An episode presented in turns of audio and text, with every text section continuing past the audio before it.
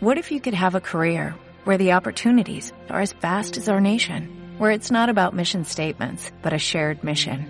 At U.S. Customs and Border Protection, we go beyond to protect more than borders, from ship to shore, air to ground, cities to local communities. CBP agents and officers are keeping people safe. Join U.S. Customs and Border Protection and go beyond for something far greater than yourself. Learn more at cbp.gov/careers.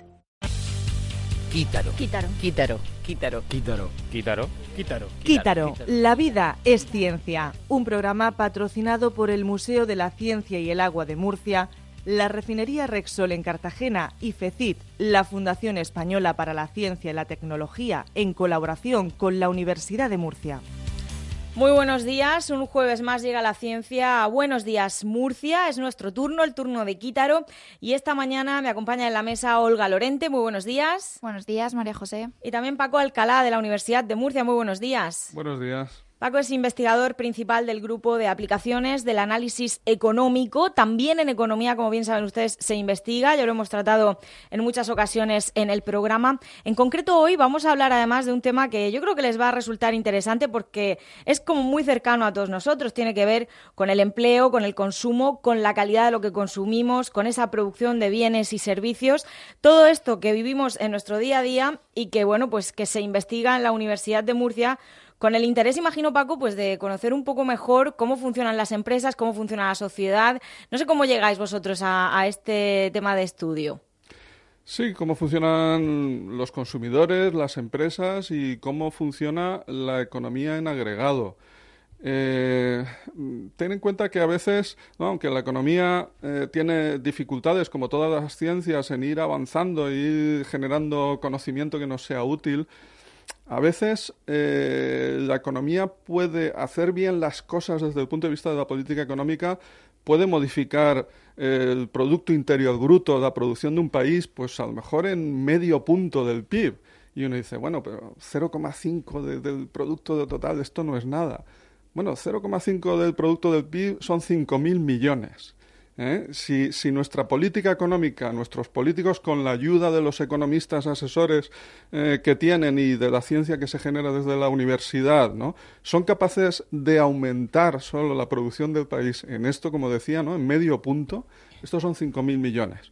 ¿Eh? Y, y, y, de esto depende el empleo y el trabajo de la gente. O sea que la investigación en economía realmente creo que es muy importante. ¿Y esas decisiones dependen de los políticos o los consumidores podemos hacer algo por aumentar eh, ese consumo? ¿Ya nosotros mismos tenemos eh, ese poder o realmente hay que tomar medidas que lleven a, a que esto aumente?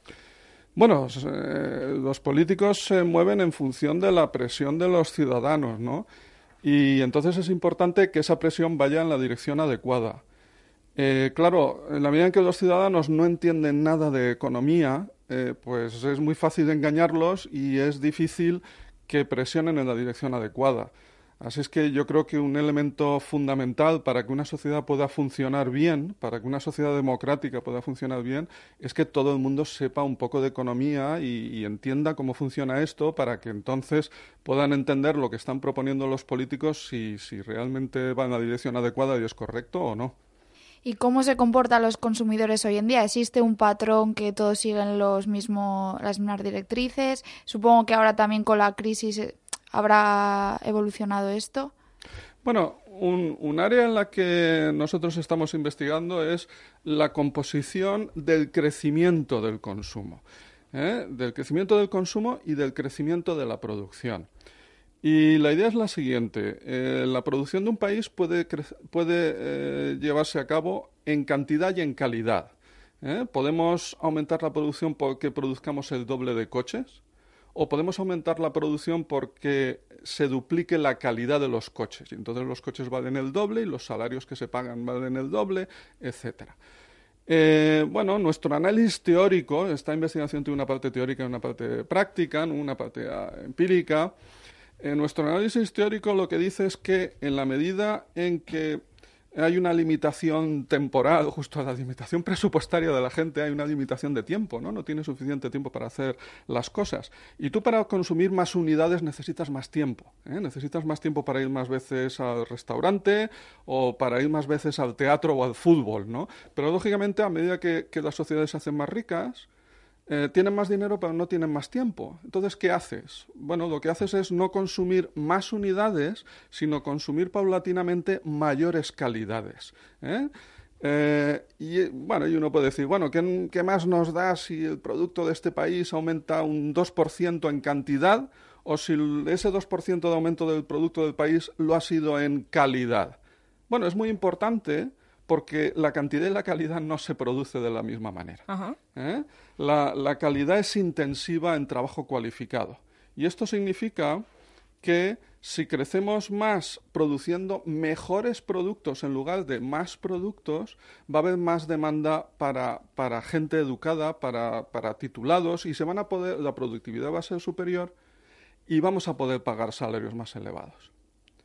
Y esto también Mm, tiene un reflejo en comercio internacional, ¿no? Eh, el que eh, los países sean capaces de exportar eh, productos de calidad superior o de calidad inferior. Por ejemplo, tradicionalmente, la especialización de los países en el contexto internacional, pues era, digamos, a lo largo de los distintos tipos de productos. Eh, los países más atrasados pues exportaban productos agrícolas, productos, eh, materias primas y los países ricos los productos industriales. Bueno, esto ha ido desapareciendo.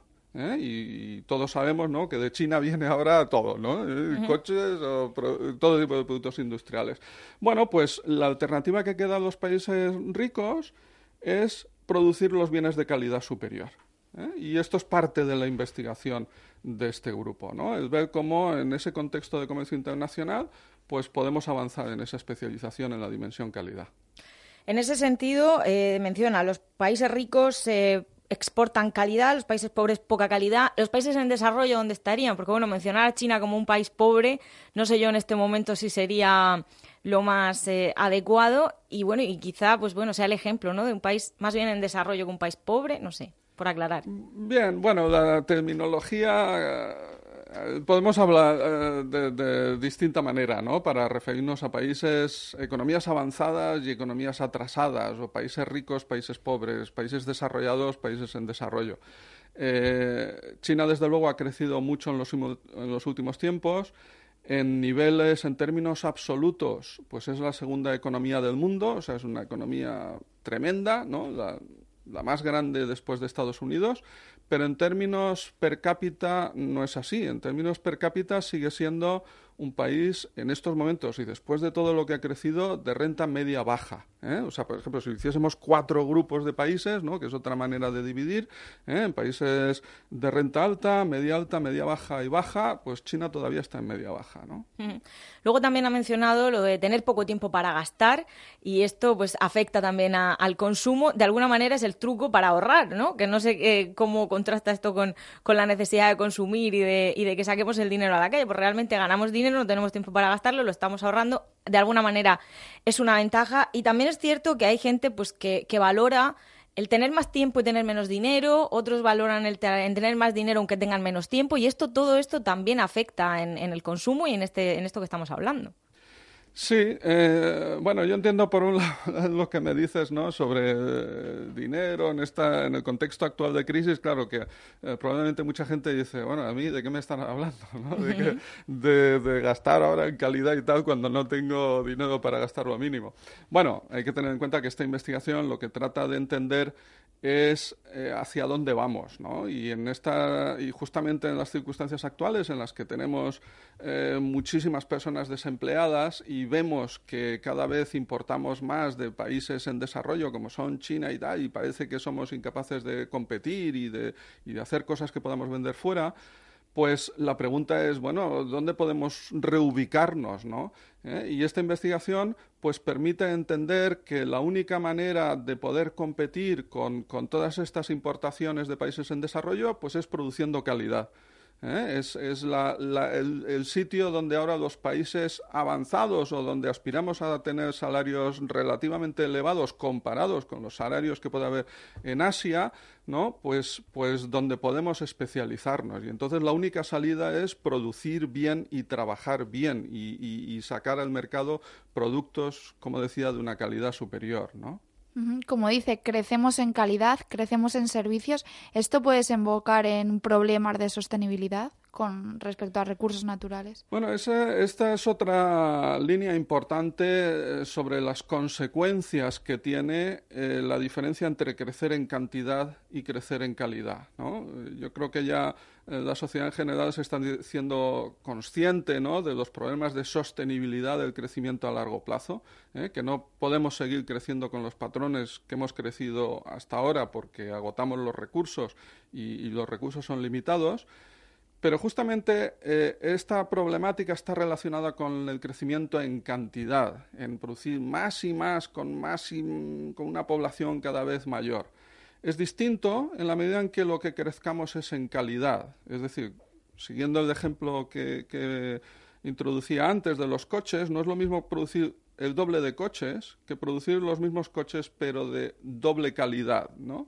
¿Eh? Porque lo que tiene la calidad, la calidad es menos intensiva en recursos naturales y es mucho más intensiva en diseño y en trabajo cualificado, en conocimiento, en I D.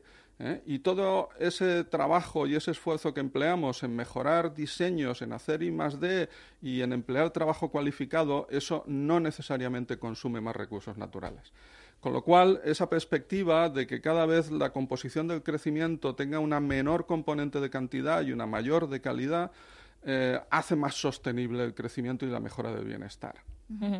Y luego, con relación al consumo, en los últimos años pues se, habla mucho de esa tendencia a consumir, a no arreglar las cosas que se rompen, a constantemente estar comprando cosas nuevas. Eso ha llevado a que aumente muchísimo el consumo, como estamos hablando, a que entren productos pues quizá no de tanta calidad, a que ya no exijamos esa calidad, sino el tener pues un producto nuevo, incluso nos enseña, o se menciona mucho esto de la obsolescencia programada y el tener que cambiar de móvil pues cada año porque ya pues pasa de moda. Son conceptos todos ellos relacionados con el, el consumo que no sé si de alguna manera pues también las empresas los adaptan para decidir qué producen, si producen pues más productos eh, para vender muchos productos baratos o si eh, deciden pues bueno vamos a vender productos caros, se dirigen a un público distinto. Realmente es un mercado complejo. Sí, tienes toda la razón que ese es un, elemento y una dirección en la que de alguna manera se compensa esa limitación del crecimiento en cantidad. ¿eh?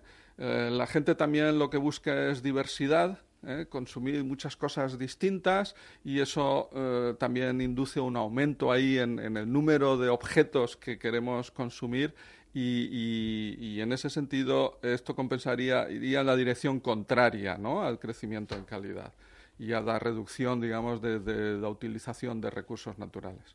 De alguna manera la pregunta sería, realmente, porque mucha gente dice, es que nos están diciendo qué consumir, pues ¿hasta qué punto las empresas dicen qué consumir o son los consumidores los que demandan a las empresas determinados productos? Bueno, mm, quizás esa pregunta es más para alguien de marketing, ¿no? Pero yo entiendo que eh, siempre el marketing que hacen las empresas para conseguir más ventas y conseguir atraer la demanda de los consumidores siempre eh, está basado en, alguna necesidad real. ¿eh? El punto de partida de todo producto es alguna necesidad del consumidor. Otra cosa es que, en algunos momentos se engañe a cómo se puede saciar esa necesidad, ¿no? Y, a veces pues los departamentos de ventas de productos, pues es este su trabajo, ¿no? El decir, mira, sabemos que tienes esta necesidad y la vas a poder cubrir con este producto. Ya el que eso sea así o no, pues, pues a veces es así, a veces no tanto. Estábamos hablando de trucos para cómo la economía puede ganar más o cómo un país puede aumentar ese PIB. Habrá quien esté pensando, bueno, pues ¿cómo puedo yo tener un sueldo más alto? O si algún día vamos a tener un sueldo más alto. La realidad es que dentro de este estudio ustedes han detectado unas empresas que tienen unas características concretas que hacen que sus empleados tengan unos sueldos más elevados y no siempre depende de, de su formación o de ideas que podamos tener de qué se espera de un currículum, ¿no? O sea, hay determinadas empresas ya con esas características Sí, eh, yo creo que en estos momentos, o bueno, desde hace algún tiempo, eh, tenemos un problema de, titulitis, ¿no? Eh, y la gente ya empieza a ver que, esto no es suficiente, ¿no? La idea de la titulitis es que, bueno, lo que hay que conseguir es un título, me da igual las capacidades que yo alcance, el objetivo es aprobar y una vez tenga el título, pues ya vendrá un buen trabajo y un buen sueldo. Bueno, en el contexto de nuestro grupo de investigación hemos también, y, ligado con la producción de calidad y las exportaciones, tenemos una investigación eh, sobre mm, qué tipo de trabajadores emplean y qué salarios pagan las empresas en función de ciertas características. Y a la conclusión que llegamos es que las empresas exportadoras, y sobre todo si son exportadoras fuera de la Unión Europea, emplean muchos más trabajadores cualificados y además con la misma titulación, con las mismas características, digamos, observables del trabajador, como son su edad, género, experiencia, eh, educación, llegan a pagar el doble. ¿eh? En promedio, si tiene las características así, digamos, óptimas de una empresa que es exportadora fuera de la Unión Europea, tamaño eh, superior a 250 trabajadores o al menos de 50 a 250 trabajadores, eh, los salarios medios para las mismas características llegan a ser casi el doble.